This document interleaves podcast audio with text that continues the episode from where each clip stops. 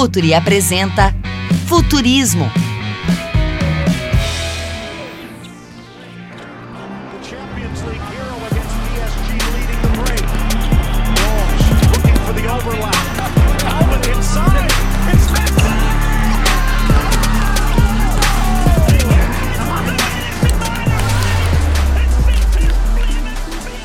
Olá, futeboleiras, olá, futeboleiros, no ar mais uma edição do Futurismo, seu podcast que fala sobre inovação, conhecimento, tecnologia, sempre ao lado de Eduardo Tega, com convidados que nos deixam cheios de orgulho, né, Tega?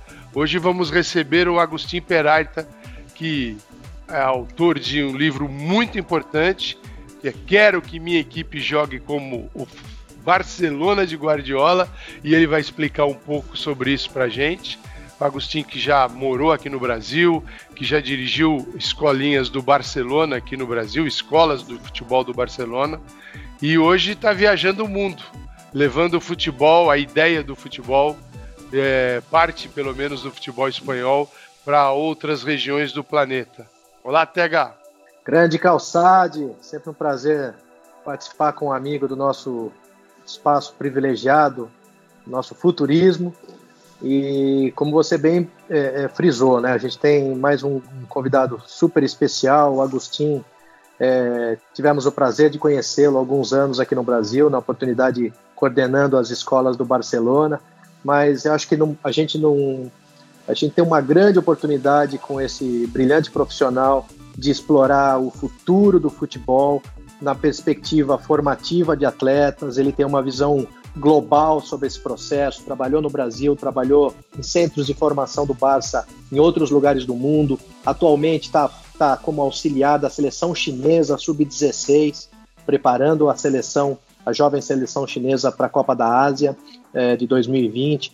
Trabalhou ao lado em La Macia do professor Paco Ceirulo, que é uma das grandes referências, é a caixa preta, calçade, de como o, a forma de jogar do Barcelona. Então, tenho certeza que a gente vai explorar da melhor forma aqui o nosso convidado mais especial. Seja muito bem-vindo, Augustinho. Muito obrigado, Tega. Muito obrigado, Calçade. Para mim é uma honra e um prazer estar hoje aqui com vocês e compartilhando conhecimento e experiências com os seus ouvintes. Calçade, eu queria começar a nossa provocação, Agostinho, com um tema que foi divulgado essa semana. A Federação Holandesa recebeu permissão da FIFA para testar cinco novas regras no futebol. Né? Basicamente, o, o, o, o que significa isso? Significa que o futebol não está alheio à rapidez com que o mundo está mudando. E o futebol vai mudar. Né? A única grande certeza que nós temos é a certeza das mudanças. E o futebol também vai mudar e está muito conectado aos hábitos, aos comportamentos do próprio torcedor, que tipo de futebol o torcedor quer ver. E, e esse é o ponto, né? O, o, essas cinco mudanças estão muito ligadas ao tempo efetivo de jogo, né? É, que hoje a gente está numa média aí de apenas 50 minutos de bola rolando. E essa é minha é, minha abertura ao Agostinho. Agostinho, quais serão, na sua opinião, as principais mudanças no jogo, né? Seja na forma de treinar, seja em relação às regras que vão se adaptar a esse comportamento e hábito do torcedor. É... Como vão ser os treinadores dessa nova geração? É com essa abertura que, que, que eu te provoco, Agostinho. É uma muito boa provocação e uma pergunta bem desafiadora. Eh, vamos ver. Eu acho que nos últimos anos tem havido questões no regramento do futebol que mudaram muito as necessidades dos treinadores, dos jogadores eh, para treinar, para adaptar, para, para fazer alterações no, no, no, modelo de jogo. Uma delas foi nesse verão agora, eh, verão da Espanha, inverno do Brasil, eh, a possibilidade dos zagueiros ou dos primeiros receptores, primeiros apoios de receber dentro da, da área eh, no, no arremesso de meta. Isso foi uma mudança muito legal que privilegiou os times mais eh, corajosos, com a bola para sair com ela e sem a bola para pressionar lá na frente. Outra das, das mudanças que tem sido muito significativa desde a última Copa foi o, o, o videoarbitragem, o VAR, que tem feito eh, que o futebol seja um pouco mais justo ou ao menos que alguns erros muito grandes que eram cometidos no passado não aconteçam com tanta frequência no presente e no futuro. Eu acho que a partir de agora vai ter mudanças que vão ser não tanto a favor da justiça, de, de, de, desse equilíbrio eh, no, no, no jogo, mas vão ser a favor do espetáculo como ya aconteció en la última década con la Fórmula 1. yo acho que no futebol eh, modificar o, número de alteraciones que son posibles no, un juego, los momentos, eh, cuando se para el juego, cuando el entrenador puede intervenir, todo eso va a generar mucho más riqueza no espectáculo. Yo acho que, que eso van a ser testes que van a ir eh, vindo para el juego y alguns deles vão virar eh, regra e vão ser eh, vão resultar uma melhora para o espetáculo. É, e, né, e, nesse conjunto de regras tem coisas que, bom, os testes vão dizer, né, mas tem ideias bem radicais. Por exemplo, um jogador que vai cobrar uma falta pode tocar para ele mesmo, ele pode sair jogando. É, cobrar a lateral com os pés. Agora, todo esse conjunto, eles caminha, a gente pode é, aí colocar o, o sobrepasso que não existe mais do goleiro, mas o goleiro tem seis segundos para repor a bola, a quantidade de bolas em torno do campo, tudo isso contribui para a velocidade do jogo. Um jogo mais rápido, com decisões mais rápidas, com reposições mais rápidas. Quer dizer, é, é esse jogo acelerado, que é o jogo que temos hoje. Agostinho, eu queria que você falasse é, do conceito do jogo de posição, levando em consideração isso, este jogo mais rápido, que também marca-se mais rápido, chega-se é, à, defesa mais rapidamente e as equipes precisam construir um jogo, precisam elaborar um jogo para cumprir o seu objetivo, que é marcar gols. Dizer, onde é que entra o jogo de posição? Gostaria que você falasse porque você é, discorre muito bem sobre ele no seu livro. É, quero que minha equipe jogue como o Barcelona de Guardiola. Então é preciso entender um pouquinho do jogo de posição, que é muito rico, é muito bonito. Eu gostaria que você falasse sobre isso. Tá.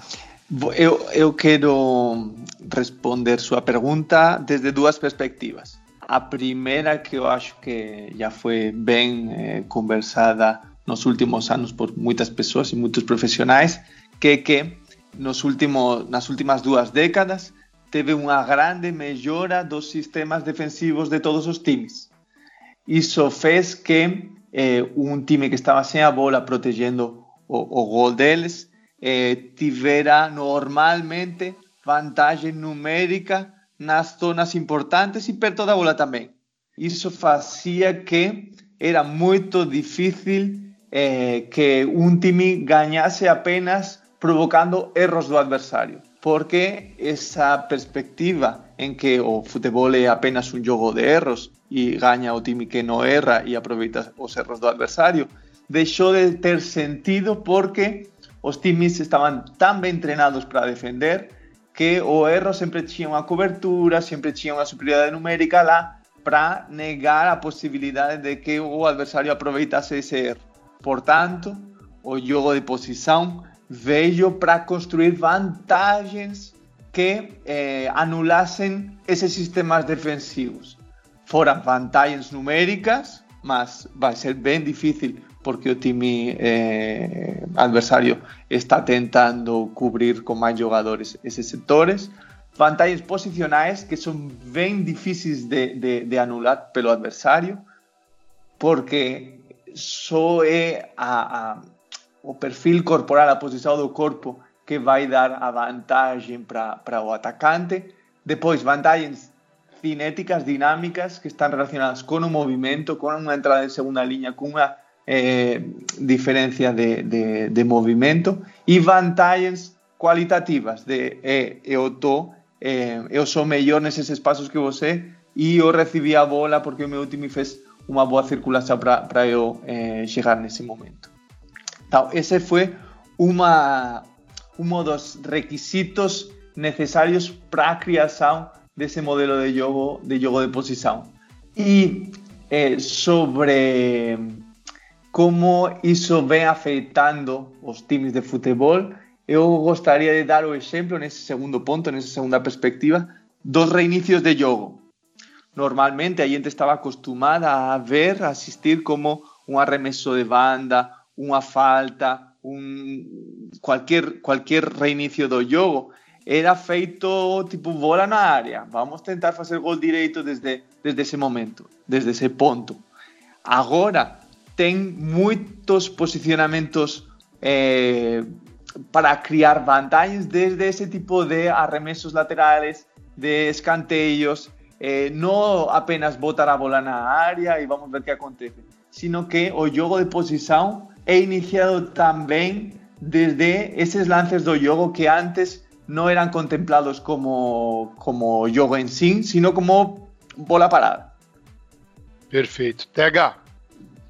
Pois é, estou escutando com atenção aqui o Agostinho e, e, e, quero provocar o nosso amigo mais uma vez. Agostinho, a, a gente vem acompanhando né, algumas iniciativas, hoje os empreendedores, as startups, é, os analistas de desempenho, os jovens, né, começam a ter cada vez mais espaço e contribuições para é, é, contribuir com o jogo. Né? A gente olha aí a, a, a forma como o, esportes como beisebol, basquete, né, usam e, e estatísticas já para eficiência dos seus times já há um bom tempo. No futebol, isso relativamente é novo, né, é mais recente a, a, gente tinha alguns dados básicos sobre o jogo, né? Hoje nós temos um número muito grande de informações, é, é, é, posse de bola, número de passes certos, errados, números de tentativa de ataque, velocidade de reação, dados fisiológicos, né? Um número absurdo aí de informações, muitas vezes em tempo real, para se fazer a gestão técnica de um clube, né? Visando a performance. E a, o que vem acontecendo, que é natural, é, é, é, um número tão grande de informações que você não sabe o que fazer com elas. Né?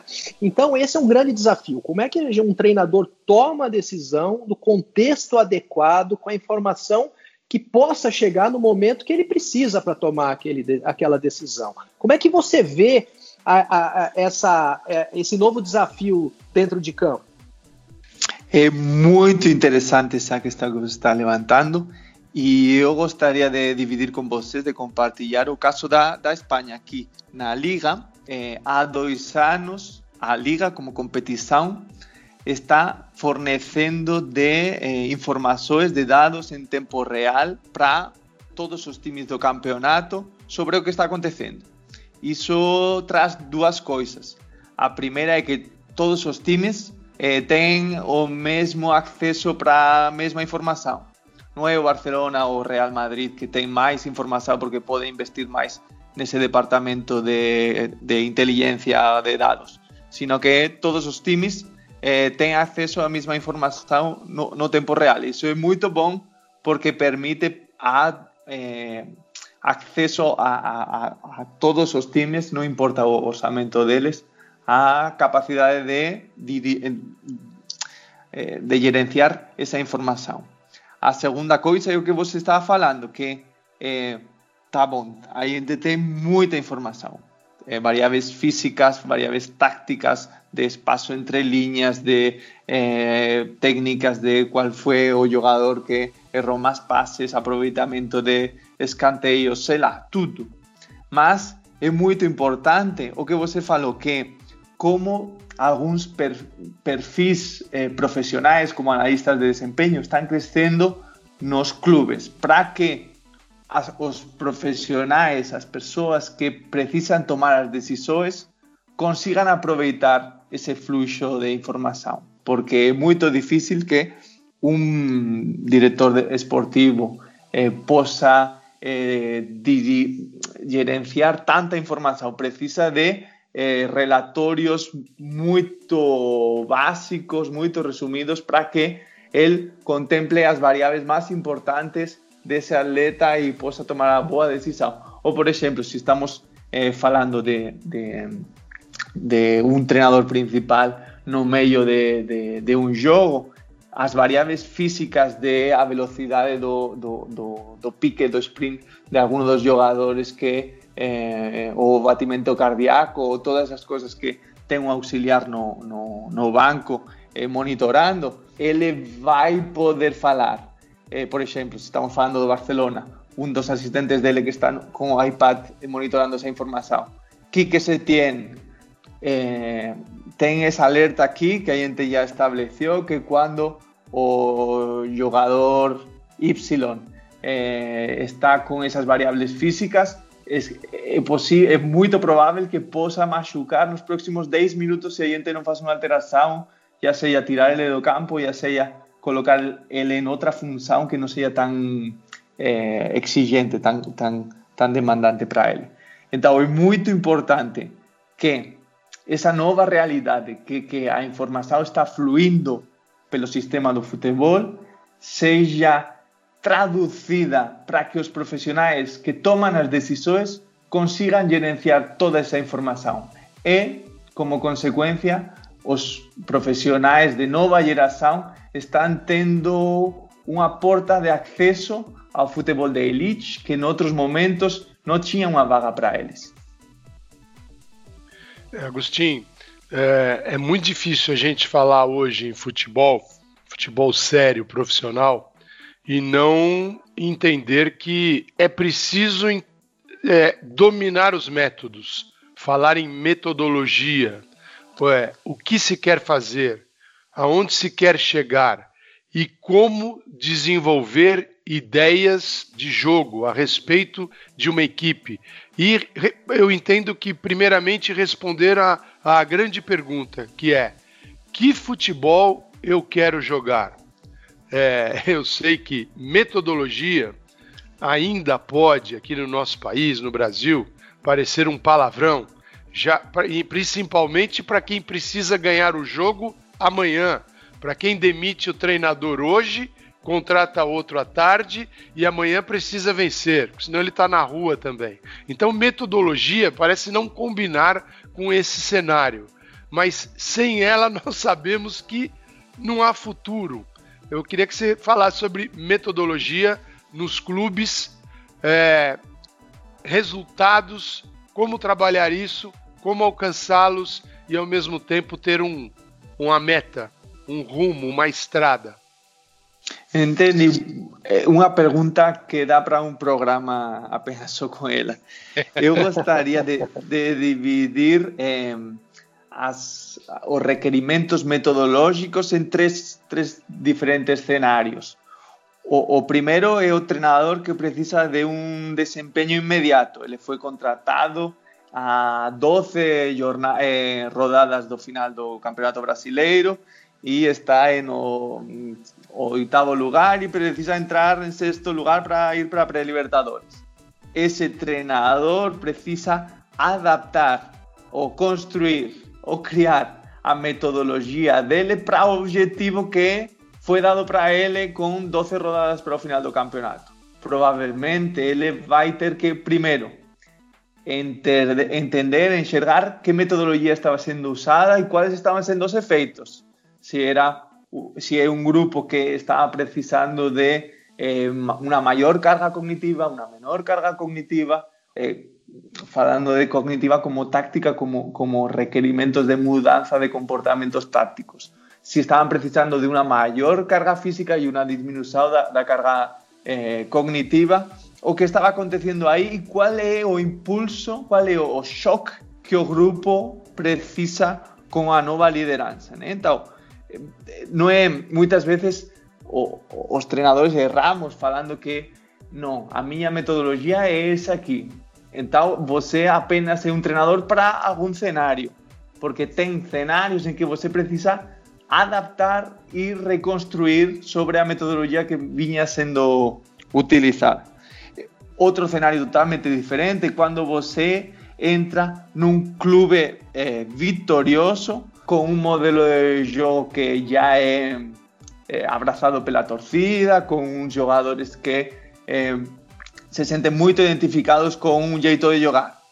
Nesse momento, você vai ter que também enxergar o que tinha vendo eh, que, o que tinha eh, sido feito no passado, por exemplo, vamos falar do caso de Quique Setién, e introduzir mudanças que sejam desafiantes para o grupo de trabalho que, com que você eh, esteja, que sejam acordes com a cultura do clube e a metodologia do clube, e também que consigam ter um desempenho imediato, porque eh, a confianza se, se, se, se baseia nos resultados, nos placares que você consigue jogo a jogo, e eh, a metodologia pode ser usada como a excusa da derrota, né? A gente perdeu porque a gente está fazendo coisas diferentes durante a semana. Esse é o segundo cenário, que você precisa dar uma continuidade. E o terceiro cenário é que você é contratado porque o clube precisa de um impulso, precisa de uma mudança, precisa de uma revolução.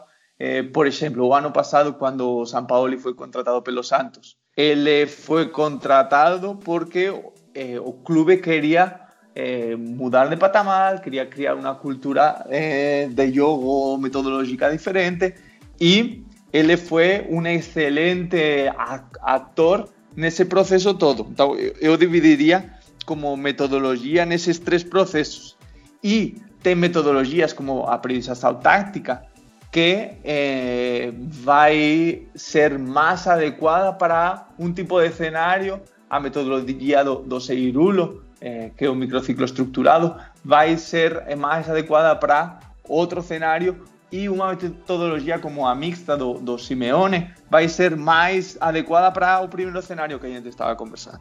É, Agostinho, é, voltando um pouco à, à, à, última questão que, que foi provocada, né? Na lógica que, que parece ser bastante simples, mas tem um grau de complexidade grande, né? Ou seja, enxergar o esporte, o futebol, matematicamente para obter o resultado, né?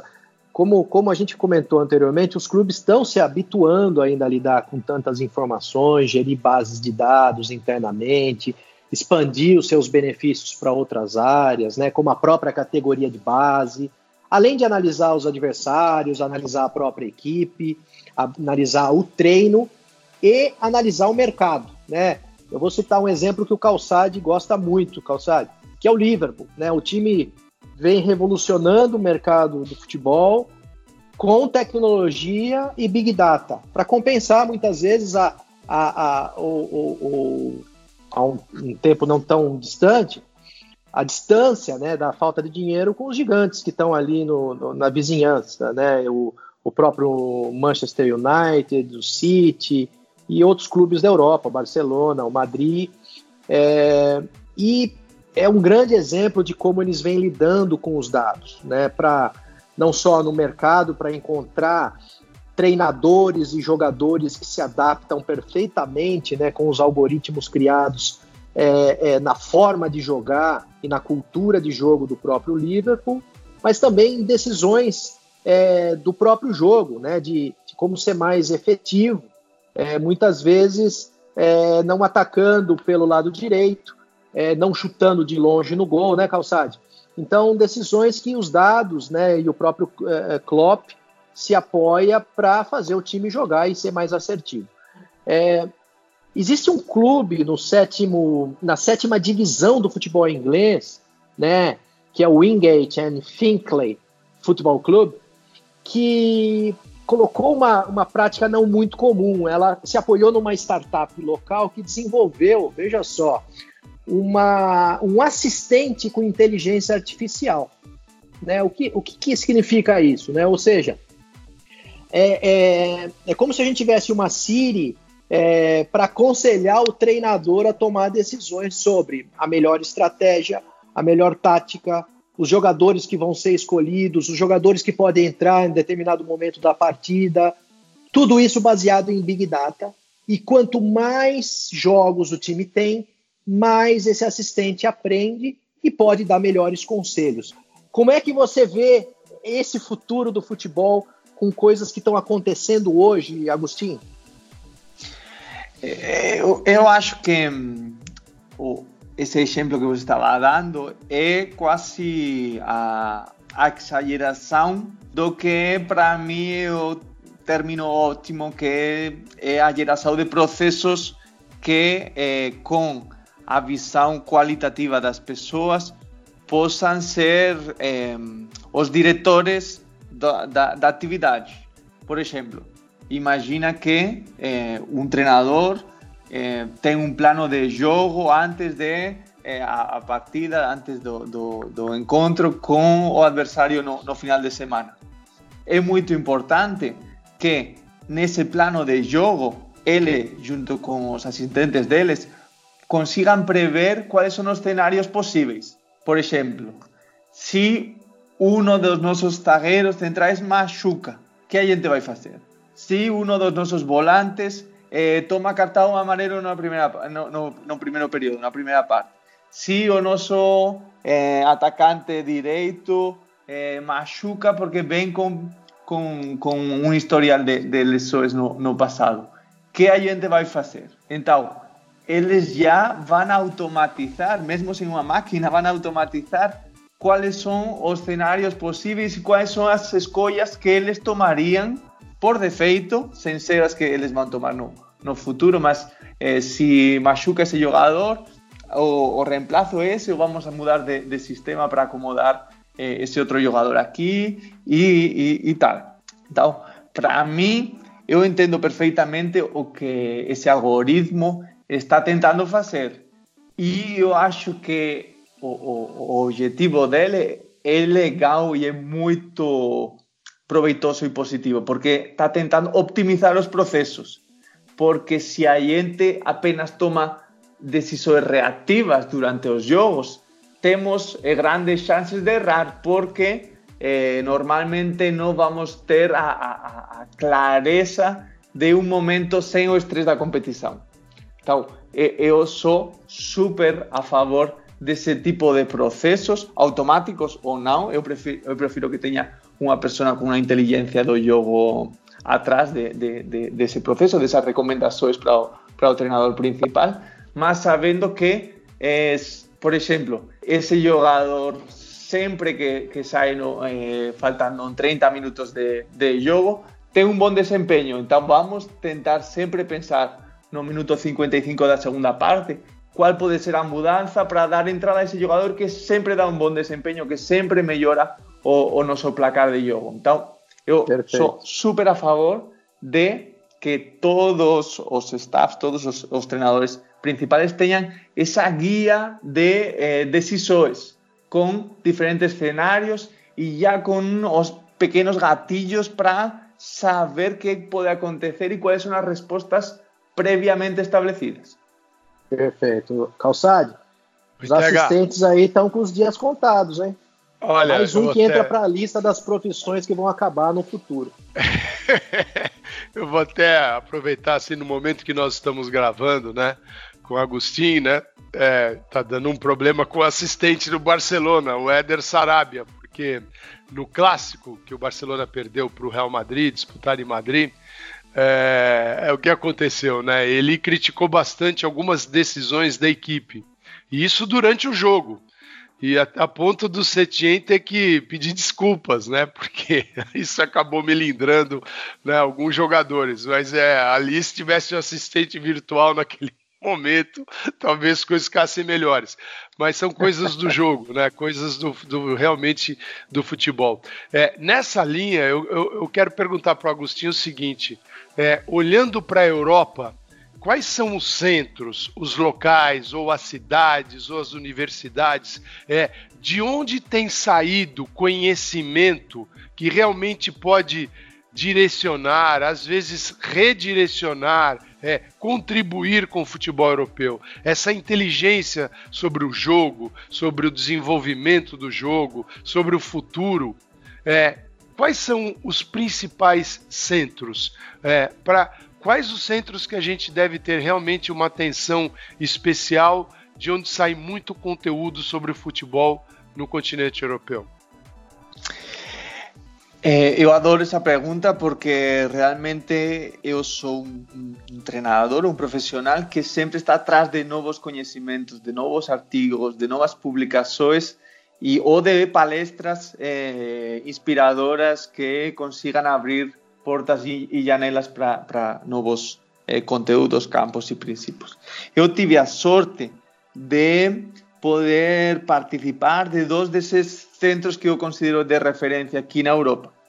Um é a Universidade de Porto, com o, o professor Vítor Frade e a cultura táctica e metodológica da periodização táctica, com os, o, o que eles fazem na Faculdade de Esportes de Porto e também com, as tre os três congressos que eles já têm feito sobre periodização táctica para mim é, é dos centros de criação de conteúdo mais importantes sobre metodologia e que tem influenciado muitos treinadores e a escola de treinadores portugueses. Não, é Jorge Jesus que vem da escola de, de, de Lisboa, mas eh, eu posso falar com mais eh, peso, com mais eh solidez da, do outro centro de conhecimento que para mim é o, o Departamento de Conhecimento do Futebol Clube Barcelona eh, com, com o diretor de metodologia que o Paco Seirulo que, que, que vocês estão eh, introduzindo na, na, na primeira parte do programa. O Barcelona, com o nosso presidente atual, com o Bartomeu, eh, há cinco anos ele estabeleceu que o Barcelona tem tido uma muito boa sorte com eh, ter contratado como há 20 anos ao Johan Cruyff, que mudou a cultura de jogo, a cultura táctica, a cultura metodológica do clube e influiu muito em muitos profissionais que ficaram no clube mais tempo do que ele.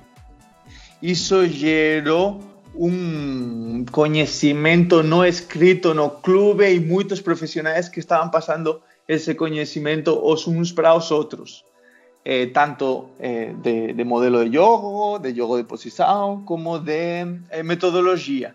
Y cinco años él tentó, o, o él está tentando, crear estructuras, crear eh, documentos, crear cursos, crear capacitaciones sobre todo ese know-how, todo ese expertise que o Barcelona ven desenvolvendo nos últimos 20 anos.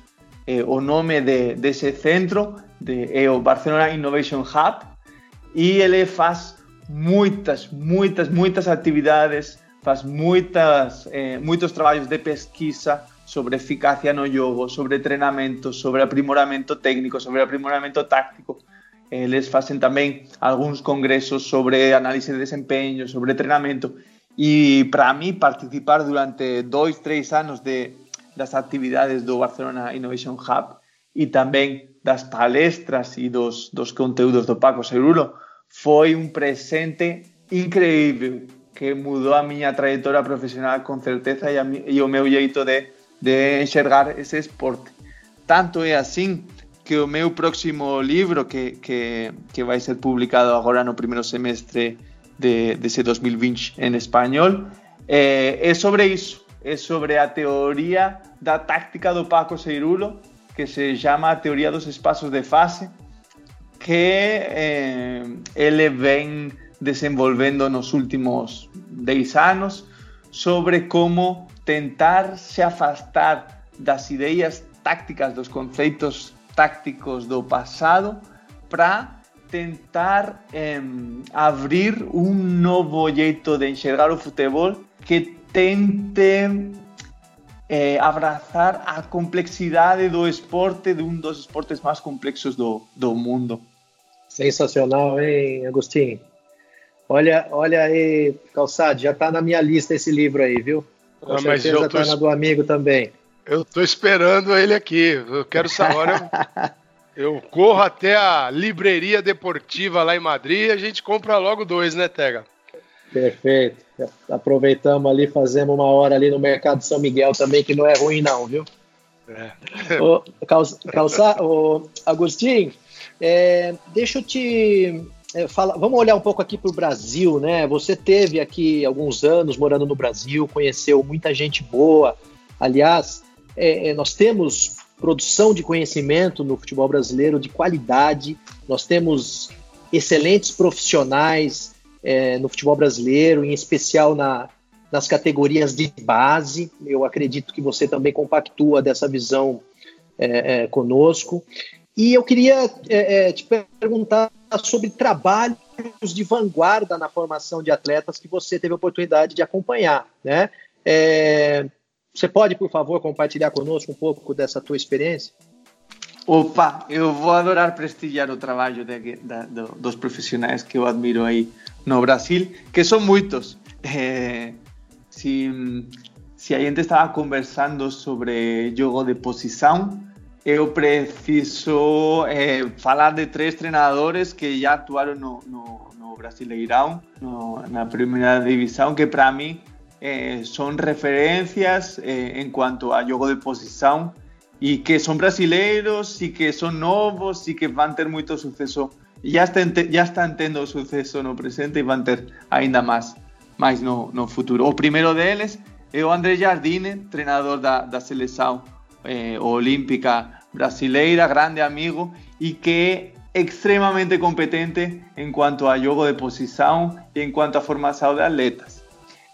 O, o segundo deles, para mim, é o Thiago Largui, ex-treinador do time principal do, do Galo, do Atlético Mineiro, que teve um excelente desempenho eh, há uma temporada, quando ele teve a chance de, dirigir o, o, time principal, e que para mim é um profissional de extrema competência.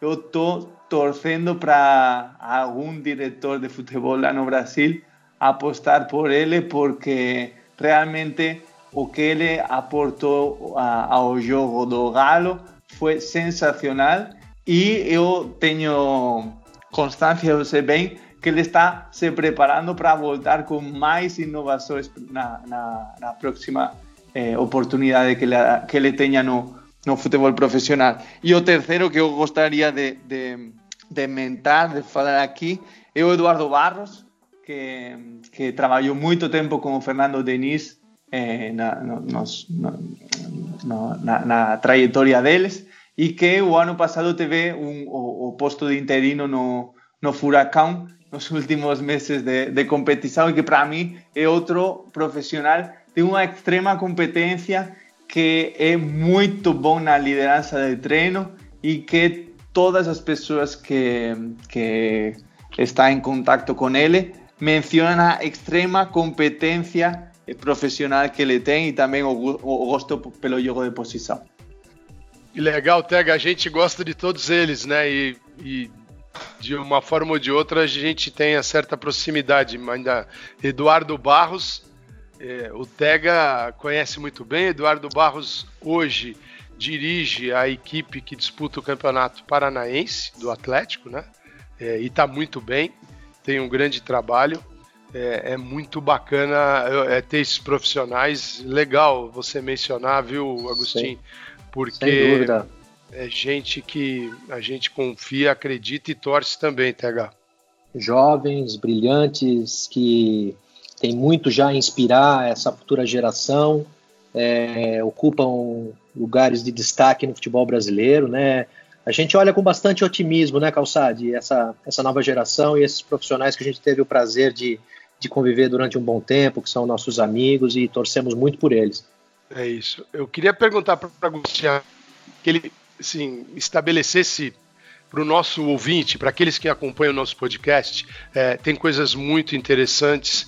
É, a gente poderia fazer aqui uma série só com o Agostinho. É, mas eu gostaria que ele falasse da, da visão do futebol, da analítica e, e da visão sistêmica, né, que certamente é, é, é, elas dividem mundos diferentes no futebol. Até onde o treinamento analítico é necessário, ainda cabe, quando que ele é possível e diante da visão sistêmica que coloca o todo, o treinamento que visa o jogo, é, que reproduz o jogo. É, é um sentido óbvio até. Se o seu treinamento não reproduzir o jogo, logo você não jogará como treina e perderá tempo ou treinará mal ou jogará mal, que é a última né, e pior fase desse processo. Então, eu queria que o Agostinho falasse para a gente, né, explicasse para os nossos ouvintes um pouquinho desses mundos do futebol e eles estão muito presentes ainda no futebol, principalmente no Brasil. É, que, que, boa pergunta, porque eu vou conseguir falar de várias coisas que, que eu queria dividir com vocês.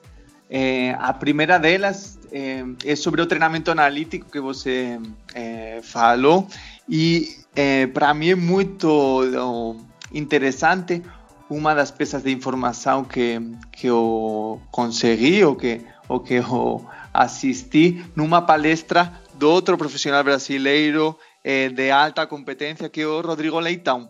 Eh, eu tive o de fazer um dos cursos de análise de desempenho da CBF em 2016, eu acho, e ele era um dos palestrantes, dos professores de excelente qualidade, eh, como todos os, os outros do curso, porque realmente a CBF está fazendo um trabalho sensacional. E ele nos apresentou estudos onde conseguia correlacionar a mellora na eficacia eh, técnica con os traballos analíticos que eran feitos no treino.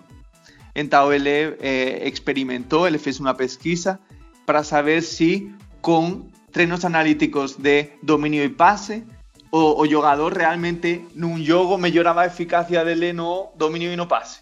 E a correlação era muito baixa, muito, muito baixa. No chute a gol, e o treino analítico e a correlação na eficácia eh, no jogo era muito, muito baixa. Porém, no cabeceio e no cruzamento, a correlação do treinamento com a melhora no, no desempenho no jogo sí que era relevante, sí que era significativa. Então, dá para concluir que para algumas ações ou interações no jogo, sí que ten relevancia o treinamento analítico. Para outras, no, no, no tanto, no moito. Por iso é que eh, os jogos reducidos da, metodologia sistémica ten eh, impacto sobre a mellora no desempeño do dominio do pase, do, do, do giro, do control motor que a gente fala aquí na España, que, que a capacidade de dominar teu corpo eh, a eixo eh, central e também do chute a gol da finalização. Então, para mim, é, a resposta é 50%. Tem ações que vão ser melhoradas com o treino analítico e tem ações que vai ser muito melhor que você invista seu tempo de treino em treinos de jogos reduzidos, de jogos condicionados, de jogos quase eh, reais, eh, em que você tente que esse, essa interação ya sea de chute, ya sea de dominio, ya sea de, de pase, eh, aconteça com muita frequência, eh, que não que você faça um treino analítico.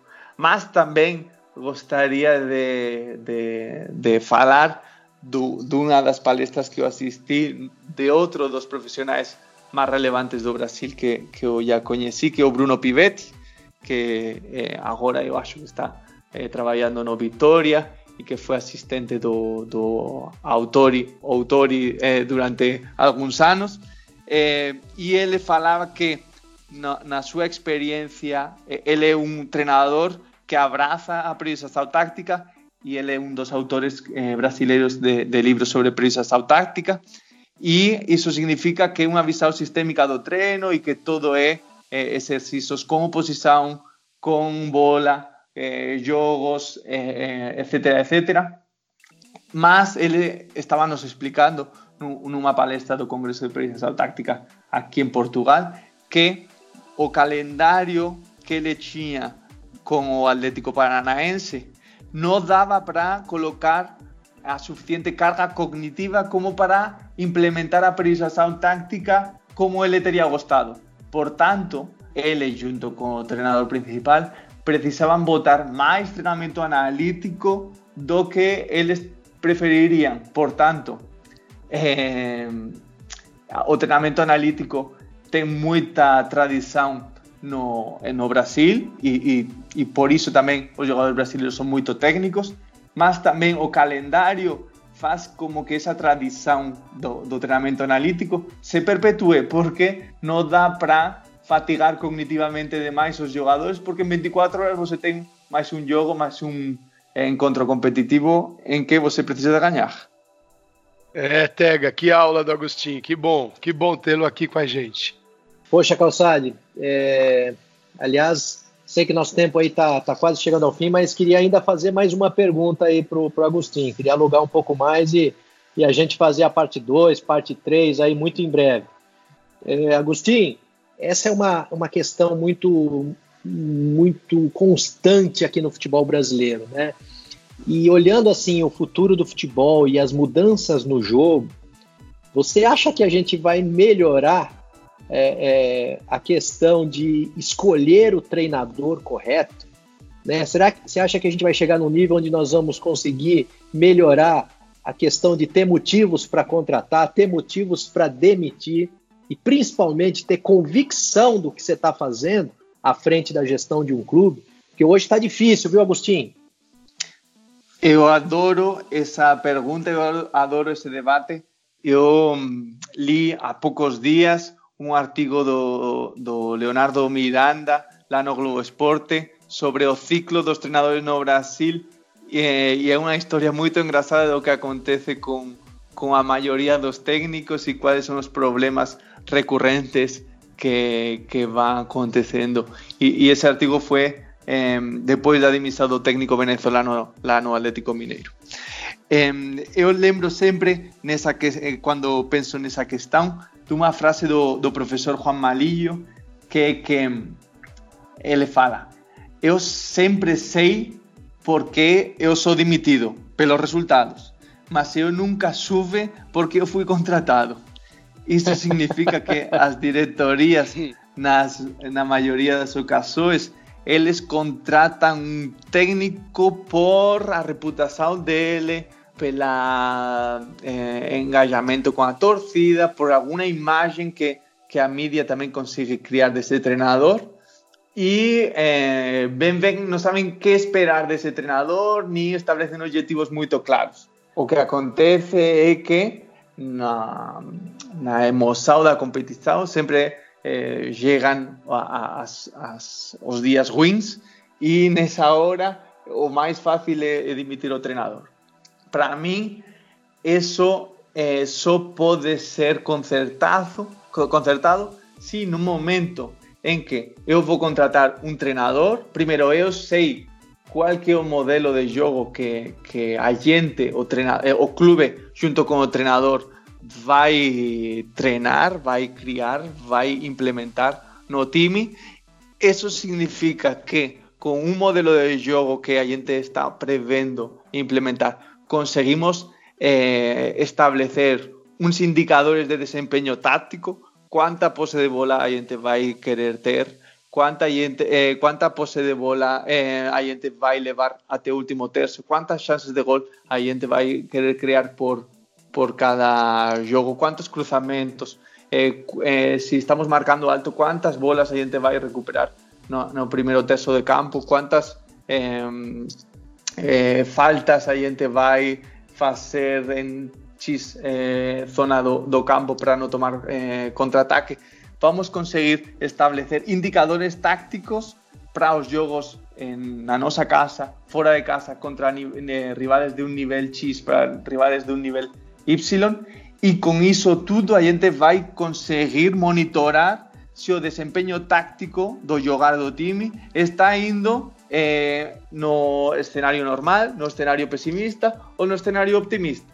Iso vai vir junto con o análise dos resultados, con certeza, na, competición, mas vai ter que ser comparado non con o que o torcedor quer, que gañar todos os jogos, sino con o histórico si ese eh, time nos últimos tres anos con o eh, con ese X adversario gañou eh, o 60% dos jogos, empatou 20% e perdeu outro 20% do, dos jogos. Iso significa que a gente vai poder esperar 1,8 pontos desse jogo ou 2,1 pontos desse jogo e do, do próximo jogo a mesma análise estadística para poder estabelecer qual vai ser a evolução da pontuação ou, ou dos resultados previsíveis e saber se a gente está melhorando os, o, o desempenho dos últimos anos ou piorando esse desempenho. Ao mesmo tempo, no meio prazo, a gente vai conseguir eh, monitorar se o time está com maior engajamento nas redes sociais, com mais followers, se estamos eh, market share eh, no, na TV cando os nosos, están pasando os nosos jogos. Tudo iso debe ser parte da avaliación do traballo do técnico porque o técnico é quen coloca o time en campo e o time en campo é quen cría todas eh, esas consecuencias. Iso todo é máis ou menos cuantitativo. Depois, você vai ter que, na hora certa, avaliar se si o treinador perdió o feeling, perdió o, o, o, a confiança do, elenco e se já não dá para virar essa situação e é, mesmo ele tendo conseguido bons resultados, ele precisa de um, o, o precisa de uma renovação na liderança. Mas para mim é muito importante que no momento de, a, da contratação, todos esses indicadores, objetivos e cenários sejam colocados preto sobre branco para poder fazer um monitoramento que afaste a gente das decisões eh, no, no, no quente da, das emoções e da competição. Legal. Bom, a gente está chegando Perfeito. ao fim. É, eu teria mais umas 40 perguntas, pelo menos, para o Agostinho. Mas eu não posso encerrar. é, eu não tenho. Nossa, dá para falar um monte de coisa aqui. É uma enciclopédia, é, sem dúvida. Eu adoraria entrar especialmente no tema Barcelona, Messi, construção de equipe, é, futuro. A caixa mas, preta. É, não vou conseguir fazer isso agora. Mas tem uma, a última pergunta que eu não posso deixar de fazer. É, eu gostaria que ele comparasse dois treinadores que ele estudou profundamente, ele já sabe quais são. Um é Pepe Guardiola, o outro é Jürgen Klopp. A gente fala de ideias, de caminhos, de como pensar futebol, e temos personagens diferentes nesse mundo do futebol. Klopp e Guardiola. Então gostaria que você comparasse, Agostinho, nessa última pergunta, esses dois treinadores. Quais os caminhos que um adota, o outro? O que um pensa sobre futebol que difere do outro? Quem são Pepe Guardiola e Jürgen Klopp? E Agostinho, olha bem a resposta, porque nós estamos dando o gancho para o seu terceiro livro, viu? E nem vamos cobrar comissão, né, Calçado? Gente, primeiro deixem eh, eu traduzir ao português o, o, segundo livro sobre o, sobre o Seirulo e depois já eu vou para o terceiro sobre o Klopp. Mas por enquanto tá bom. Então, sobre, sobre o Klopp. Klopp é um treinador, para mim, apaixonante, porque ele tem uma capacidade de liderança para mudar a mentalidade do, do, do coletivo, do, do, do grupo, sensacional. Ao mesmo tempo, ele é capaz de elevar o potencial dos jogadores de um jeito que poucos outros treinadores conseguem. Ele contrata jogadores que não tem muito nome, que, que ainda não fizeram muita coisa e eleva o desempenho e a consistência deles eh, de um jeito que poucos outros podem. Guardiola é um treinador mais eh, a, menos eléctrico nessas transformações. Ele consegue que os jogadores eleven o desempenho deles num prazo muito mais longo. Por exemplo, De Bruyne está evoluindo nos últimos três anos de um jeito muito consistente, incrementando o entendimento do jogo dele. Sterling, a mesma coisa. Mas, por exemplo, o que acontece com, com Jurgen Klopp é que parece que ele transforma o jogador. O Firmino chegou Klopp e virou um dos melhores atacantes do mundo. Salah chegou da Roma e parecia que era o novo Robin. Não, ele melhorou o antigo Robin. Um, isso faz que esses dois treinadores, se você contratar eles, você sabe que você vai melhorar o valor do, do elenco. Sobre o jeito de jogar que eles estão propondo, é muito interessante enxergar que eles tentam um, construir um jogo em que são protagonistas, em que tentam recuperar a bola a todo momento, que tentam fazer mais, mais, mais gols possíveis em cada jogo pero o caminho que eles eh, están eh, propondo é diferente. Por exemplo, o jogo do Liverpool é moito máis direito, mas non é direito eh, que dan xutón para frente e vamos ver que acontece. Non, é un jogo apoiado no cual a bola longa sempre é eh, jogada para vantagens, ya sean cinéticas, ya sean da velocidade, ya sean cualitativas, porque Firmino está lá, porque tem outros jogadores eh, por aí. Eh, e o, o, o Jürgen Klopp, nesse jogar, ele não se afasta, ele não tenta eh, controlar muito o jogo. Ele sabe que no ritmo deles, eles vão conseguir eh, sobrepassar o adversário e, e se o fica 5-4 fica 5-4, se é 7-3 é 7-3. Ele não tem essa pulsão que o Guardiola sí que, sí que tem por controlar o jogo e por manter o, o, a trave dele a cero. Ele não, não, não, o Guardiola não gosta de encaixar gol nenhum, ele não gosta de dar chance ao adversário nenhum. Então o Guardiola, ele faz esse jogo apoiado, esse jogo que é muito mais elaborado porque tenta se proteger muito mais, mais se proteger muito mais, arriscando muito menos na, na, na, toma de decisão e criando vantagens que sejam muito mais seguras, que não sejam tão dependentes da velocidade ou da qualidade dos jogadores, que sejam mais vantagens posicionais e vantagens eh, numéricas. Então, se a gente eh, quer diferenciar o jogo de um e o jogo de outro, o Guardiola é um jogo mais apoiado, que tenta controlar mais o jogo, e o jogo de Klopp é um jogo posicional que tenta gerar vantagens mais cinéticas, mais qualitativas e que não fica muito incomodado com tomar chances do adversário e com receber eh, goles, porque ele sabe que ele vai fazer mais que, que o outro. Bom, e assim chegamos ao fim, Tega e Agostinho. É, foi um prazer ter você aqui é uma alegria muito grande, porque quase uma hora de puro conhecimento de futebol e teria muito mais, mas muito mais. E não é uma conversa, um bate-papo de uma hora em que a gente vai resolver as coisas no futebol, mas a gente abre muitas portas para o conhecimento e esse é o nosso interesse aqui no futurismo, né, Tega? Abrir portas do conhecimento, tentar enxergar o presente, o que vem por aí também. Então, Agostinho, muito obrigado. É, foi um prazer ter você aqui. Quando você lançar os, o seu o livro que já está prontinho, que fala sobre Paco Seiru, nós aguardamos você novamente aqui. Então, muito obrigado. Foi um prazer, né, TH?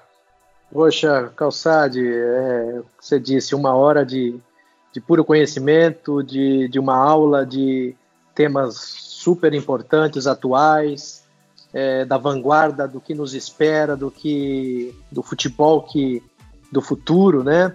Onde já está sendo praticado em muitos lugares pelo mundo, ele só não está amplamente dividido.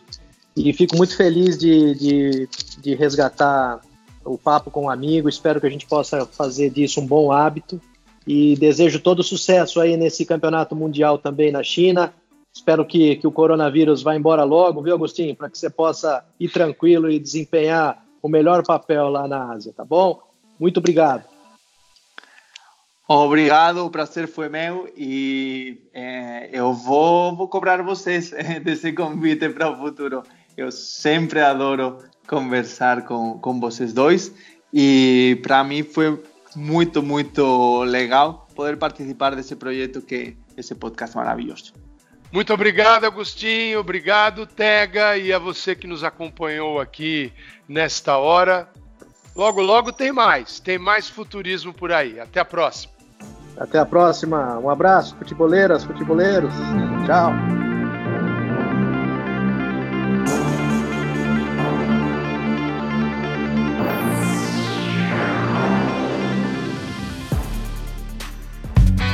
Futuri apresentou Futurismo